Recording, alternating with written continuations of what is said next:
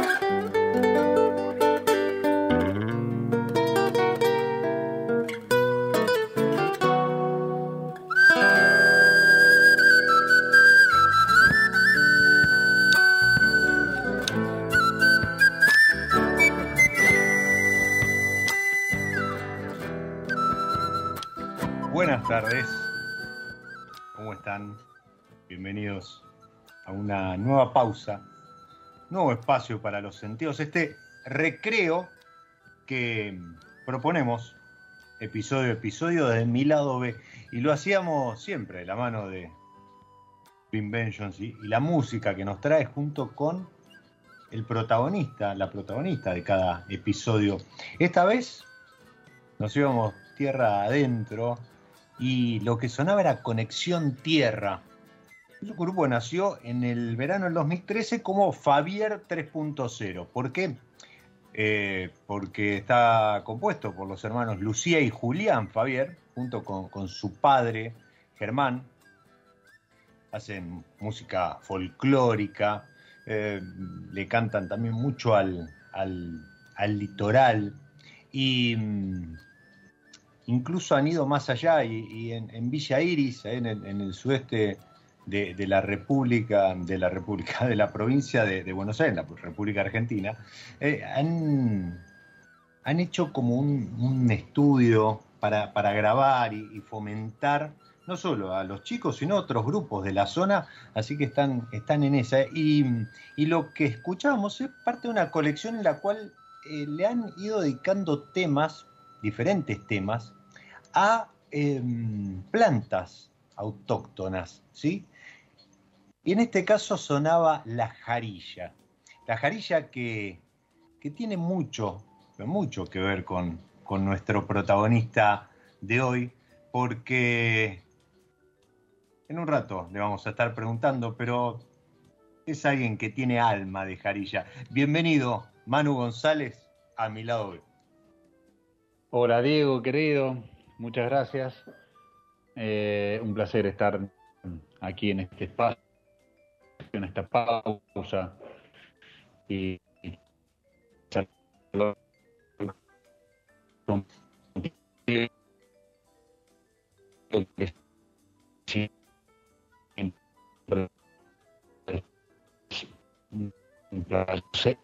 me encanta, me encantó. Bueno, gracias. Ahí se te, escuchó medio entrecortado, este, pero, pero bueno, se, escuchó que sí, que te encantó el, tema. Eh, vamos a ver si no hay algún tema de, señal, ¿sí? Si no... Es, probable, tratar de mejorar... Ok. Eh, tratar de mejorar mm, señal. A ver, dale, dale. Mientras yo este, voy contando que Manu, Manuel González Val es principalmente enólogo de, de bodega Andeluna. Una bodega que, por algún motivo que ahora vamos a, compartir en la charla con, Manuel, eh, se ha. No es lo único que hace, pero tiene un, fuerte foco, una fuerte impronta en el Cabernet Franc. Tal es así que hace muy poco, algo que, venían ya este, mostrando desde pandemia, han lanzado al mercado una línea dedicada exclusivamente al, Cabernet Franc. Y, mm, Manu, ¿cómo, es esto de, mientras que algunos lo, ven como el sucesor del Malbec o, lo tienen ahí en algún corte y demás, ustedes han hecho eh, historia, incluso hasta recuerdo una vertical eh, impresionante, la que tuve el placer y el lujo de, participar gracias a, la invitación de la bodega y siempre ahí de Ana Paillao, a quien le mando un beso grande, siempre atenta en, lo que es la, coordinación y la prensa de, de Bodega de Luna. Pero eh, contanos, compartinos un poco esto. ¿Por qué el Cabernet Franc o la Cabernet Franc? Bueno, sí, sí, eh, coincido. Eh, primero que nada, también beso grande a Ana, que la verdad que mm, es nuestra nuestra coequiper en, difusión y, bueno, la verdad que hacemos un trabajo hermoso desde hace muchísimo tiempo. Em, y bueno, Cabernet Franc, la, verdad es que em, yo soy bastante, em, no sé si decir fanático, pero yo, digamos, este, eh, me gusta mucho el Cabernet Franc, ¿no? Desde hace bastante tiempo. Y en realidad eh, yo descubrí a la variedad, y perdón, hago una pausa. ¿Ahí, Diego, se escucha bien? Sí, sí, sí, sí. Y, perdona a, la audiencia y, a todos, eh, pero estamos en el medio de la montaña, ¿no? Mm. Transmitiendo en plena cosecha eh, y bueno, la señal por ahí es un poco complicada, pero vamos a intentarlo. Eh, bueno, la verdad que yo descubrí al varietal Cabernet Franc hace bastante tiempo, cuando en Argentina todavía no estaba muy en auge el varietal y de hecho en esa época eh, había una superficie plantada de, menos de 100 hectáreas en todo el país, en toda Argentina.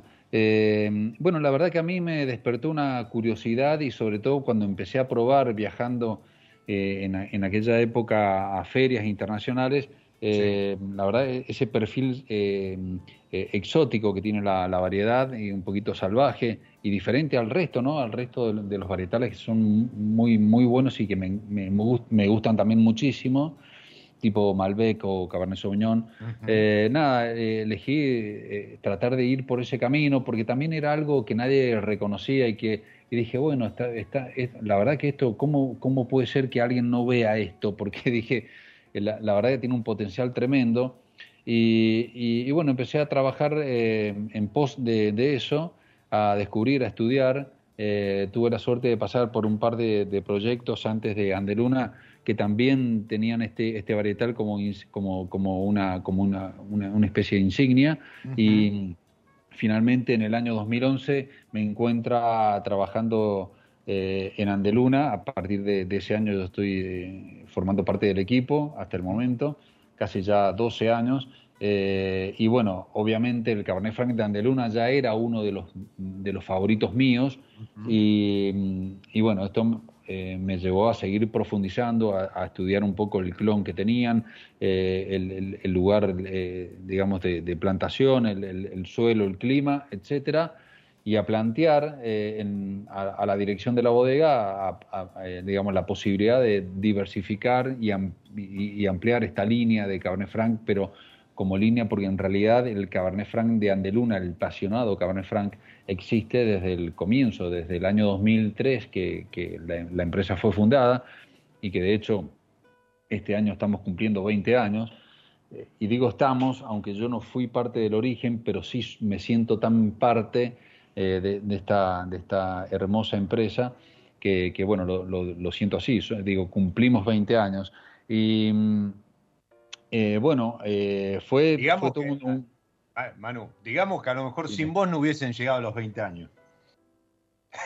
No, yo creo, no, no, hubieran llegado, pero sobrados, digo, no, hubieran llegado. No, no, pero se entiende, tu, mensaje que sí. a ver, uno siempre, y esto también se lo cuento al, que está del otro lado, eh, uno siempre termina entrevistando, viste, o, a lo mejor a algún director comercial, algún gerente, alguien, eh, o al jefe de enología de una bodega, porque obviamente no podría, eh, en, bodegas que tienen determinada estructura, no podés este, entrevistar, hacer un programa con todo el equipo, mucho menos en tiempo de cosecha, alguien tiene que, estar trabajando, pero eh, entendemos eso, ¿sí? Entendemos que es un equipo y como vos bien decías, ese apasionado Cabernet Franc se ha encolumnado desde las primeras añadas como referencia de la variedad eh, junto con, algún par de etiquetas más, como referencia a la variedad en, Argentina. Correcto, sí. Eh, la, primera, recordanos cuál es la primera añada de, del Pasionado. la primera añada de Pasionado Cabernet Franc fue 2003. Eh, y fue, bueno, debo reconocer que Andeluna fue la primera bodega que elaboró un Cabernet Franc 100% eh, digo 100% de composición varietal eh, de Cabernet Franc eh, en la zona de Gualtallerí, lo cual es un gran mérito para la empresa porque eso fue un, gran puntapié para lo que venía luego, ¿no? para, lo que, para el presente que estamos hoy transitando, ¿no? y porque, ¿qué pasó con el tiempo? Argentina empezó a transitar esta, esta difusión de Cabernet Franc al mundo, y no solamente al mundo, sino internamente. Y, y, bueno, Andeluna iba acompañando de alguna manera esta, este crecimiento del varietal.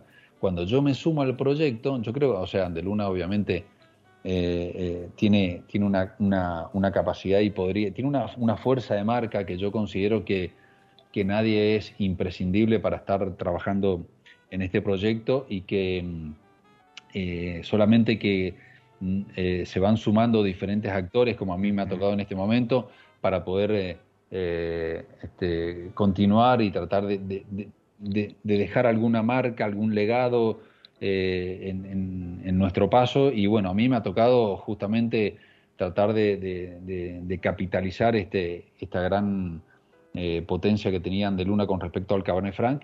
Y, bueno, a mí obviamente apenas llegué, dije tenemos que hacer mucho más. O sea, no puede ser que con el potencial que tiene Andeluna, eh, con este varietal, eh, tengamos un solo vino. Y empezamos de a poco a caminar y a, desarrollar, y esto es un montón de pruebas, y yo siempre he sido súper conservador con respecto al, varietal y, sobre todo porque en algún momento, ahora, ahora ya no, porque la gente entiende bastante del Cabernet Franc, pero en un momento hubo mucho desconocimiento, hubo mucho, muchas muchas, muchas etiquetas que no, no, no, eran tan genuinas y con respecto al varietal, digo, ¿no? y, y, la verdad que yo siempre fui muy respetuoso y recién ahora, después de 12 años, Andeluna tiene una, una línea súper amplia de Cabernet Franc, como decías vos, Diego, al, comienzo. Eh, y bueno, eso ha respondido de que tampoco somos unos eh, lanzados, digamos, en, en, el sentido que cada, cada etiqueta de las que tenemos eh, ha, tenido un estudio consciente, detallista y respetuoso sobre todo de, la gente ¿no? que termina recibiendo el, producto. Así que bueno, hoy por hoy la verdad que una alegría tener una, una, amplia gama de, de, Cabernet Francs en diferentes niveles y, colores también, porque tenemos un rosado, tenemos un tinto joven más, un poquito más complejo, eh, apasionado y de hecho tenemos una, algo superior al apasionado, que es un vino un poquito más ícono, que también los, los, eh, este, este también lo hemos probado juntos, digo, que es eh, de la parcela Cabernet Franc. este, y bueno, Este, la verdad que ha sido todo un camino y, bueno, a seguir desarrollando y a seguir creciendo en este sentido. Me gustó eh, las palabras que utilizó.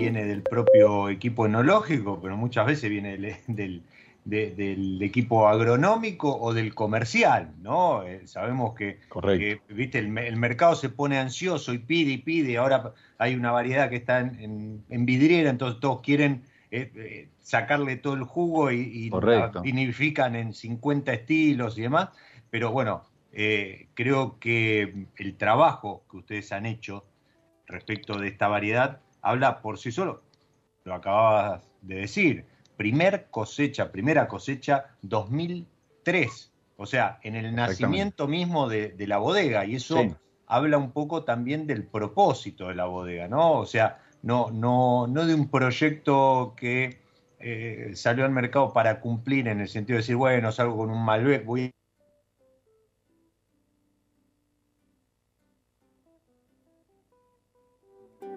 La verdad que eh, hay gente que, es visionaria, ¿no?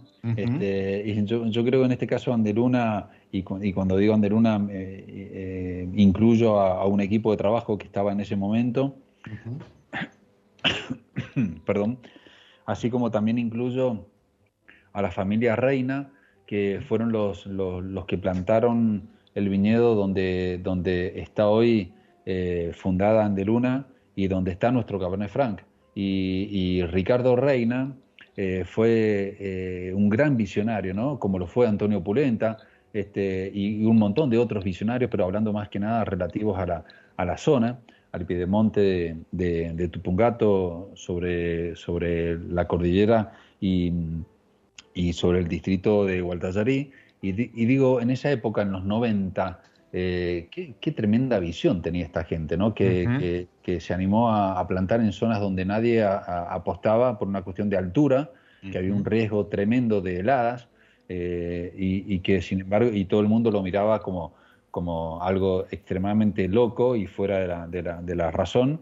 Y sin embargo, hoy por hoy es una, es una, es una ruta, la ruta 89, es una ruta tremendamente explotada y todavía tiene un montón de, desarrollo por delante y que gracias a esa visión este, se fundó Andeluna y gracias a la visión de un equipo de trabajos apostaron a un Cabernet Franc y a mí me ha tocado conducir y tomar esa bandera y ampliarla un poco más en estos nuevos productos que hoy tenemos.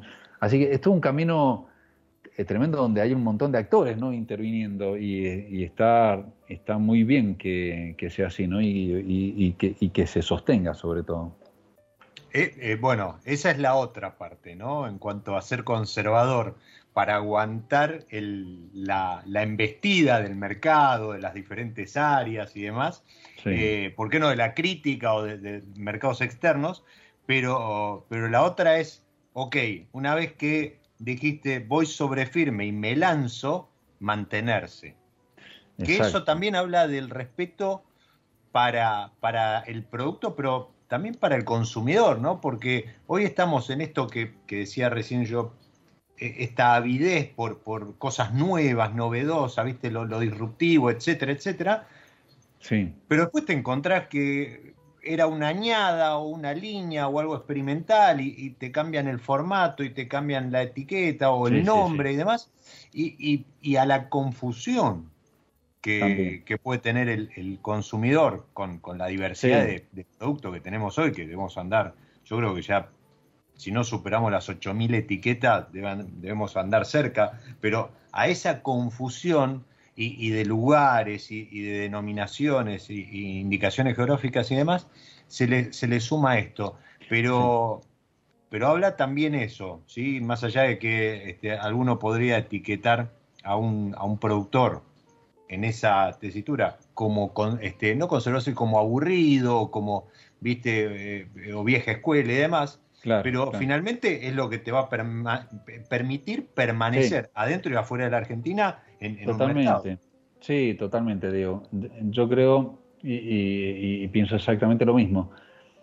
Ahora, igual, igual con esto nosotros también tenemos una, una cuota de, de, innovación, ¿no? Si se quiere.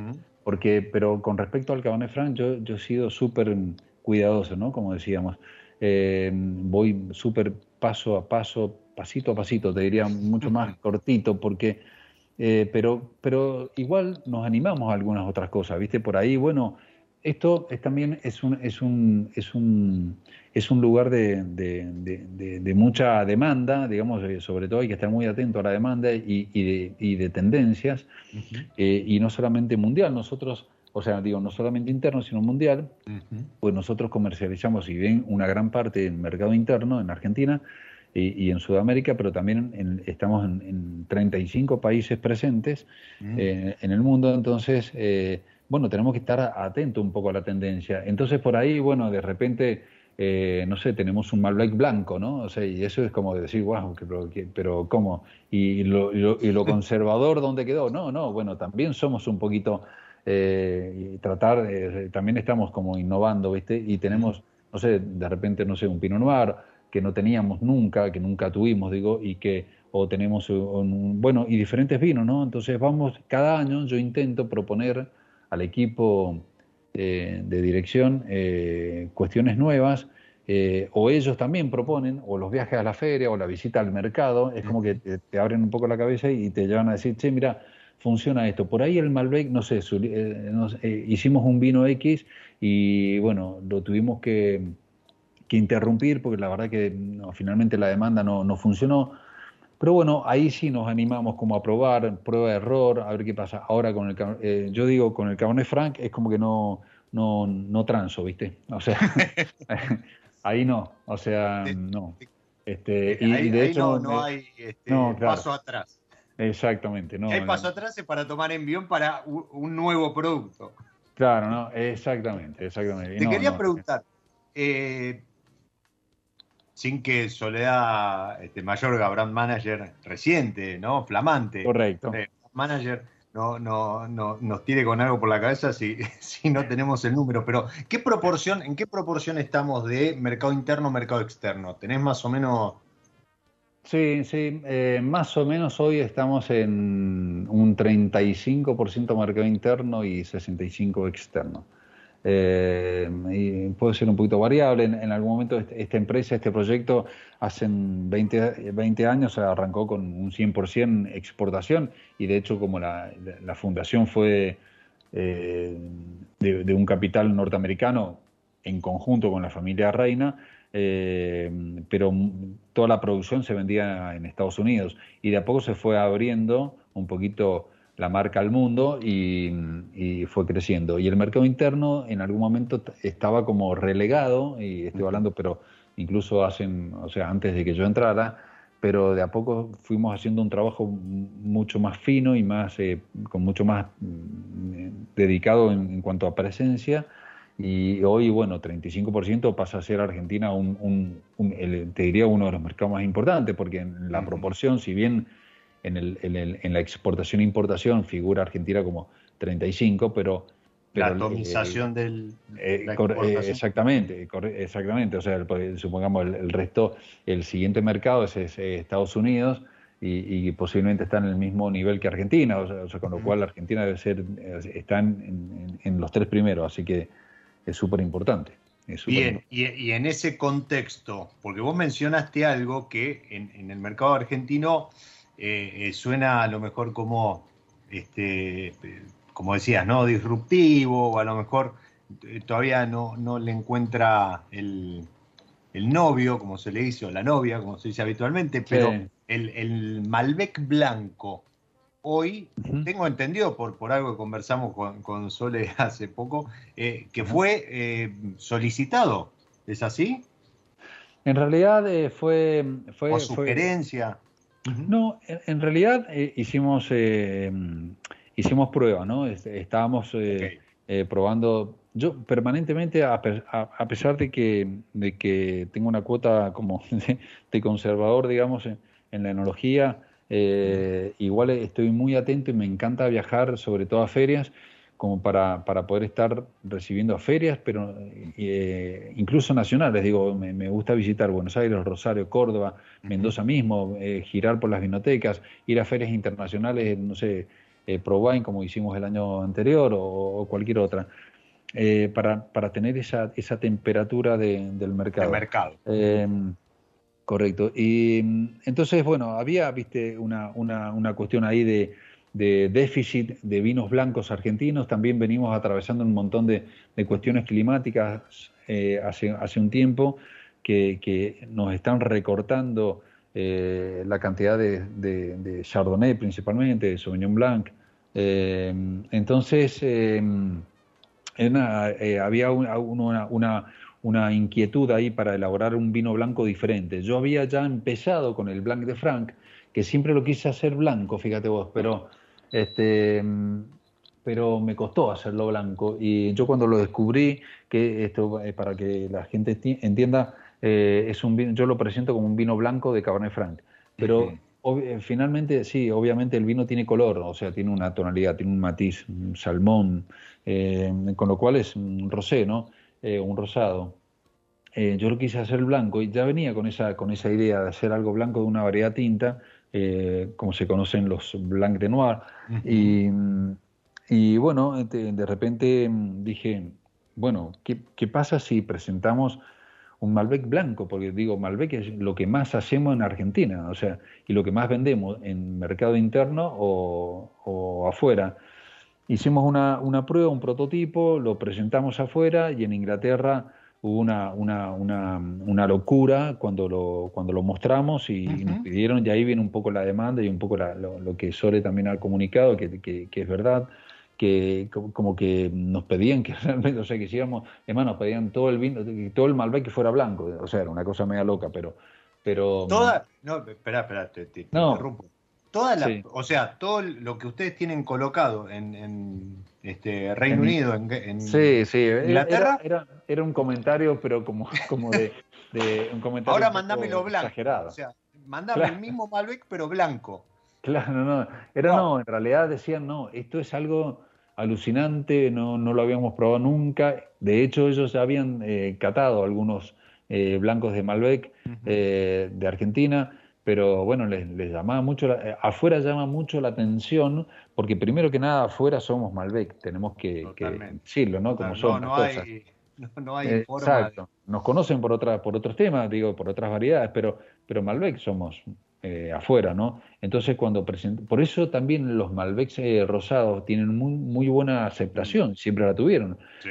Em, entonces cuando, cuando Argentina empezó a promover o a presentar tímidamente algunos Malbecs blancos, pero blancos de color blanco. Digo, bueno, vos, lo cataste al Malbec que, a fin de año anterior, este, que es realmente blanco, el color es blanco, o sea, si te lo... Bueno, eso, eso te, quería comentar, o sea, eh, el, el, Cabernet Franc no, no llegó a blanco, ¿sí? Y es verdad que no, tampoco es, a ver, si bien hoy hay muchos rosados que, que se, se, los mal conoce como estilo Provence, pero, pero con con esta carga tenue de color, ¿sí? este, piel de cebolla o, así apenas este, atenuado, eh, el Cabernet Franc no lo pudiste hacer más blanco. Ahora, cuando fuiste por el Malbec, sí. Y ahora quiero que me cuentes un poquito el proceso, porque mi comentario cuando lo, lo, probé fue que era el primer blanco Malbec que probaba que a ciegas no hubiese sacado que era un un blanc de noir. ¿sí? es, lo que quiero decir. Uno, más allá del tema de color, cuando, cuando lo, haces el proceso, una, trabajas con una uva tinta, hay cuestiones de estructura, de, de, textura y demás que se pueden transferir. Bueno, en este caso, era un blanco. Sí, Sí, vos sabés que hasta me pasó a mí eh, haciendo la, cata ciega. Este, mm, bueno, con respecto al Blanc de Franc, en realidad la búsqueda, yo no, yo la verdad que nunca tuve eh, el, color muy, muy presente. A mí me volvió loco en un viaje a Francia probar estos vinos eh, elaborados, o sea, de, la variedad de Cabernet Franc elaborados como blanco que para que se entienda es que se separa la piel y la semilla previo a la fermentación y con lo cual el, líquido azucarado o el jugo de uva o el mosto fermenta sin ese contacto de, de, partes sólidas, con lo cual no hay taninos, no hay color, que, es lo que tiene la piel. Entonces, generalmente en Francia lo, que yo probé era, había de todo un poco, ¿no? Habían algunos que eran un, blanco medio dorado, otros un salmón pálido y algunos rosados fuertes, ¿no? Pero en, en sí a mí me volvió loco el carácter del Cabernet Franc vinificado de esa manera. Y fue lo que vine a buscar a Argentina cuando vuelvo del, viaje. Y, bueno, hice un par de pruebas, no me, no me salía, salía un vino rosado más. Y bueno, descubro que finalmente la clave, en este caso, al menos en el, Cabernet Franc, es eh, eh, tratar al viñedo eh, como una uva blanca, y me refiero técnicamente a, proteger mucho a la fruta con mm. las mismas hojas eh, del sol principalmente, una irrigación un poco más pronunciada, o sea, un poco más de exceso de agua, que por ahí muchas veces eh, tratamos de, que la irrigación en las uvas tintas sean, no sea, nunca llegue al estrés, pero, pero que sea conservadora este, o austera. Y, mm, eh, bueno, en este caso era eh, irrigar mucho más, eh, entonces había mucho más, digamos, vallas, el tamaño de las vallas era un poquito más pronunciado, más, más grande, la sombra de, que, ofrecían las hojas también favorecían a esto y bueno, por lo tanto el color no era lo primordial y con, por lo cual cuando no hay luz y no hay y cuando hay tamaño de valla muy grande el color termina diluyéndose con lo cual no es ideal para un vino tinto, pero sí es ideal para un vino de este tipo, que yo inicialmente lo llamaba blanco, y de hecho por eso la marca es Black de Franc. Eh, pero bueno, terminó rosado por una cuestión natural de, contacto con la piel y todo. Cuando nos fuimos, y ahora me vuelvo a tu pregunta, Diego, este, cuando nos fuimos al, blanco de Malbec, dije, bueno, acá obviamente tenemos, o sea, tratamos de aplicar el mismo concepto, de trabajo en el viñedo, de, buscar un, viñedo, una, una parte, una parte, una parcela que, que tuviera una condición de, mucho bloqueo de luz sobre la fruta, con, las hojas, se, logra esto, de una muy buena irrigación, pero acá hicimos una, una pequeña eh, salvedad que es que una vez separada la piel, la semilla del jugo, que si bien tiene ya en ese momento un pequeño tono eh, salmón o, rosadito, muy, muy. Sí, sí, es inevitable las transmisiones. Sí, es totalmente inevitable. Es, tremendo porque el Malbec en Argentina es, eh, eh, tiene mucha carga de color, entonces inevitablemente te, da un, te da un, tinte. Y, bueno, ese tinte lo, lo removemos realizando una, una mm, disminución de temperatura de ese líquido que, viene de la, de, la, de, la, de la, separación de la piel y de la semilla, que es eso se hace en un tanque inoxidable, una disminución de temperatura bastante intensa, digo, o sea, obviamente no llega, no, o sea, no llega, debe estar rondando los 4 eh, grados centígrados, no menos que eso. Ok, o sea, pensemos que eh, la, la temperatura de fermentación que está en 24, 25. Eh, en realidad para, para, para, un, para, un, para un rosado eh, o un blanco es un poquito menos. Un poquito menos, exacto. Entonces, eh, esta disminución intensa... Son 15 grados más o menos. Exactamente, correcto, 15 grados.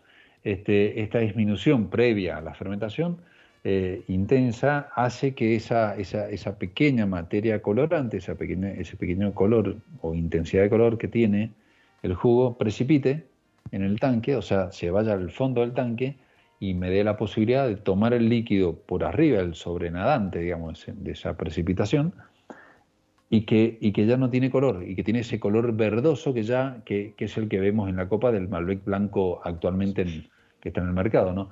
Entonces, bueno, ahí vino, ahí vino una, una, una revelación, o sea, era, como, eh, wow, o sea, podemos hacer vino blanco realmente de, de una variedad tinta y ahí vinieron las, las pruebas y ahí me incluyo y, comparto lo mismo que vos decías, Diego, de que, de que hicimos, dije, bueno, hagamos una cata totalmente a ciegas, este, pongamos un Chardonnay, el Malbec blanco, un Torrontés, bueno, Torrontés es mucho más fácil descubrirlo, pero dijimos, bueno, pongámoslo a ver qué, cómo jugaba.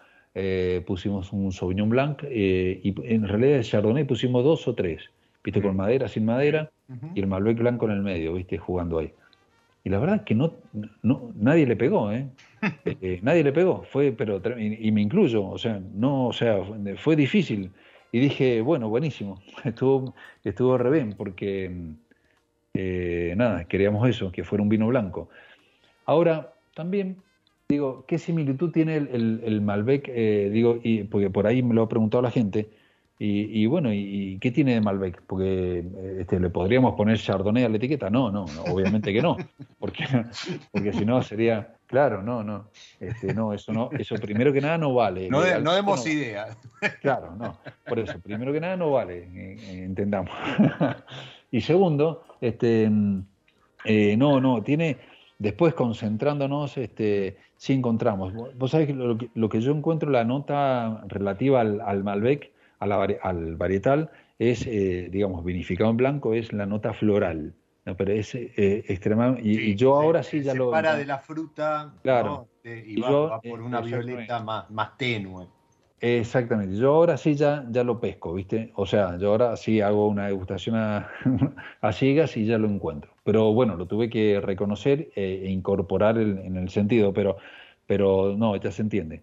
Muy, bien eh, logrado. Este, sí, Entiendo también que, en Gran Bretaña hayan pedido, pedido este, iba a decir toneladas, pero, pero sí, que hayan pedido tanques, ¿no? Que, lo manden a Gran... quieren todo, sí, Bien, bien, bien ahí. Eh, Manu, te, cortamos acá, vamos a hacer una pausa dentro de la pausa. Bueno. Y, justamente veníamos hablando de, Malbec. Y, como hacemos episodio a episodio, jugamos con, esta propuesta que quedó histórica de, la gente de San Felicien en esto de maridar, hacer un acuerdo entre algunas de las variedades que tiene San Felicien en, su portfolio con algo de música. Y para hoy, casualidad, por, se dio así la charla, justamente elegí la, la Malbec. Y que no es el caso del Malbec de Andeluna, de este blanco Malbec, pero sí el Malbec de San Felicien, que tiene ese característico violeta profundo.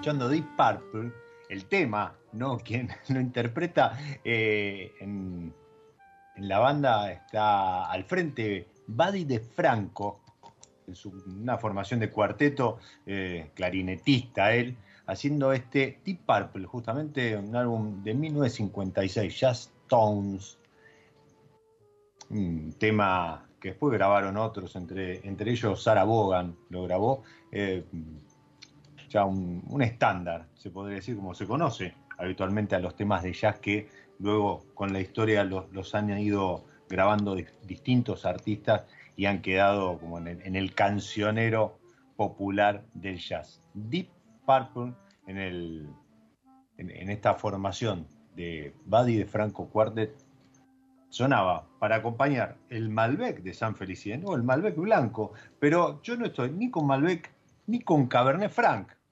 Estuvimos hablando un rato, ahora vamos a recorrer un poco esta, estas, calculo 6, 7 etiquetas de Cabernet Franc, ahora me va a contar bien Manu. Yo estoy con una de las últimas novedades, ¿sí? Hablamos ah. del Malbec blanco, de esta línea de, de, Cabernet dedicada al Cabernet Franc, pero yo estoy con un Pinot Noir que para la temperatura que hizo hoy en Buenos Aires, recién sacado de, la heladera, del frío, está, no, es, es como estar disfrutando un caramelo de, cereza, de frutilla espectacular. Y, te quería preguntar también por esta otra novedad, Manu.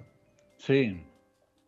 Porque eh, decíamos, ¿no? O sea, usted el foco, vos, fanático, enamorado del Cabernet Franc, así como enamorado de, Alma de Jarilla. No quiero mencionar, ya la segunda vez que lo repito, Alma de Jarilla es un libro eh, que contiene 100 poemas de Reis, una, una muy linda joyita escrito por, por este, Manuel González Valls, mm. nuestro protagonista del programa de hoy, que, mm, que hay que también tener ¿no? este, sensibilidad, sentimiento y creatividad para escribir un libro así, así que este, agradezco también eh, tener mi, edición conmigo, este, creo que fue allá este, con, la vertical de, de Cabernet Franc que, Correcto, exactamente. Pero bueno, volvamos a hoy que eh, la novedad, ¿sí? una de las últimas novedades que lanzó la, es este Pinot Noir 2021, también, ¿no? Este, como para empezar a explorar otras cuestiones.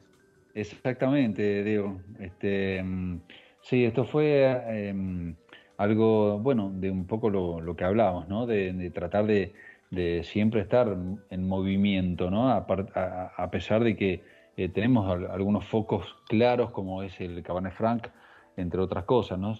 Este, pero bueno, el Pinot Noir, la verdad que a mí me inquietaba bastante hace un tiempo. Em, y bueno, la empresa eh, eh, hace dos años compró una finca en la zona de San José, Tupungato, San José es un distrito muy interesante, pues está rodeado de, una cerrillada, o sea, un, cerro bajo, una, sierra baja, eh, que, ofrece un, clima diferente y diferente al Valle de Uco, digo, dentro del Valle de Uco. Es, es, un microclima dentro del microclima de Valle de Uco. es una cosa interesante porque, porque hace poco se está explorando eh, en este sentido. Y bueno, eh, San José, por ejemplo, con otra, otro distrito vecino que es El Peral. Eh, bueno, son dos distritos que comparten esta geografía y la verdad que son espectaculares. Y te voy a decir una cosa, la, altura de este viñedo, donde estamos, donde tenemos este, este Pinot Noir, es de 1200, casi 50 metros sobre el nivel del mar, con lo cual es casi la misma altura del distrito de Gualtallarí, dentro de Tupungato mismo, donde está radicada la bodega. Digo, y eso fue una sorpresa, porque uno, uno, piensa cuando recorre, de hecho yo el distrito de San José lo atravieso cada vez que voy a la bodega a trabajar, de ida y de vuelta a mi casa, y pareciera como que uno asciende hacia Gualtallarí, donde está la bodega, en la ruta 89, eh, y no, la verdad que el, eh, eh, Tupungato tiene esa geografía de montaña que sube y baja, y de repente te encontrás con, este, con este, esta pequeña porción que tiene esa, esa altura. La altura, en realidad, eh, para que todos eh, entiendan, la altura no, no, nos dice que sea mejor o peor, sino nos dice una condición, eh, digamos, especial o particular del lugar. Bueno, dado esto, digamos, este, encontramos que este, este, viñedo tenía una, una superficie de Pinot Noir importante implantada. Y, bueno, dije, fantástico, o sea, bienvenido sea, tenemos que hacer primero que nada este, base espumante para nuestro base espumante, este, el cual estamos ya elaborando con esta, con esta materia prima mezclada con Chardonnay. Y también digo, vamos a hacer un vino tinto. Y, al principio, la, la, siempre los rostros son como un poco como, como de, como de, exactamente, es como de, decir, eh, ¿en serio? claro, me, decís en serio, o sea, eh, pero sí, y le dije, no, sí, sí, vamos a hacer uno. Bueno, dale, probá. Y yo tengo la, suerte, y eso agradezco a, a, este lugar donde, a esta, esta hermosa familia donde, donde trabajo, de que tengo una libertad enológica enorme y posiblemente también tenga libertad porque tampoco soy tan eh, tampoco soy tan loco digamos en el sentido de que tampoco eh, digamos me gusta mucho eh, crear y creo que, el arte es una gran pata mía digamos en, en, mi vida y en la profesión pero tampoco soy un, un tipo tirado viste eh, eh, a cualquier lugar. Este, eh, entonces, lo que propongo siempre es como que generalmente es, es, una, buena, una buena recepción. bueno, este Pinot Noir, Claro, y, este, este Pinot Noir, bueno, yo lo venía persiguiendo hace rato. La verdad que yo pienso, Diego, que, que el Pinot Noir es un, es un, un estilo de vino que, que, es bastante, que está bastante vigente, que está resurgiendo y que está bastante buscado por, por, el consumidor, porque es un producto que es, una, es un vino tinto, que no, te, que no te da una estructura extremadamente pesada, eh, que te da mucho aroma, mucha fruta, mucho, mucha la, parte aromática, eh, y, que te, y que es muy sutil, que es muy, eh, digamos, un vino especial para ciertos momentos, para ciertas comidas, para ciertos maridajes y me parece que está tomando mucha preponderancia, sobre todo porque también es un vino que generalmente no tiene un grado alcohólico elevado, porque se, se, cosecha normalmente temprano, un poquito más temprano que lo normal. Y creo que en el mundo, y, y, me, digamos, me pasa interactuando con, con, con consumidores de que de que notan esto, ¿no? Que un vino super, un Pinot Noir como describías vos, frío, hermoso, así tan, o sea, con este clima de hoy, ¿no? Este, este poder disfrutar una copa eh, es fantástico y, y, también lo puedes maridar, también lo puedes tomar después de comer, lo puedes, o sea, es un vino bastante versátil y creo que está como se está haciendo su lugar. Yo creo que el Pinot Noir ya tiene su lugar hace rato, pero está como como mm, volviendo a como eh, digamos a instalarse nuevas tendencias de gente joven, ¿no? Gente actual. Y eso es un poco lo que también buscamos, ¿no? O sea, que la gente, eh, que el joven este, también nos siga, nos siga eligiendo más allá de lo, de lo, que uno siempre transmite como cultura de los abuelos. Yo aprendí a tomar vino y, me, encaminé en esto por mi abuelo primero que nada, luego mi viejo, bueno, que el joven también tenga esta oportunidad de conocer un vino y diga, sí, mira, esto está muy bien porque me refresca, me hace una copa, me da una charla con amigos, un momento, un lugar, una comida. Y bueno, yo creo que el Pinot Noir está jugando ese rol. Y, bueno, por ahí vino el desarrollo y la idea, hicimos estas 7000 botellas iniciales y y bueno, ahí estamos eh, lanzándolo y bueno, por el momento con, con muy linda recepción de, de, opiniones, ¿viste? Eso, eso está muy bueno, pero además yo siempre, por ejemplo, lo recomiendo, ¿no? En verano básicamente, pero todo el año, con una ensalada, con una pizza, ¿sí? Cuando, cuando con una picada, ¿no? Algo, algo bien relajado y siempre, siempre refrescado, ¿sí? Hoy, hoy hizo calor en Buenos Aires nuevamente, así que estaba, estaba frío más que, más que refrescado, pero con el, el correr de la charla, y digo con el correr de la charla porque se nos fue el programa, yo sin ah.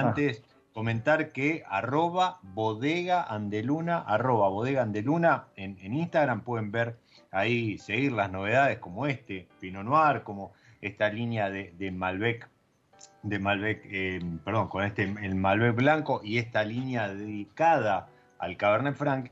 Y, la última foto, y, con esto cerramos, ¿sí? muy, muy cortito, porque en la, última foto que publicaste, tanto vos en tu perfil como en la bodega, estás ahí junto a Tim Atkin, que anda recorriendo este, este, este, raíz eh, de, de, puntajes, de catas y demás, este, visitando productores. ¿Cómo no fue? ¿Pulgar arriba o pulgar abajo? No, sí, arriba, siempre. ¿Arriba?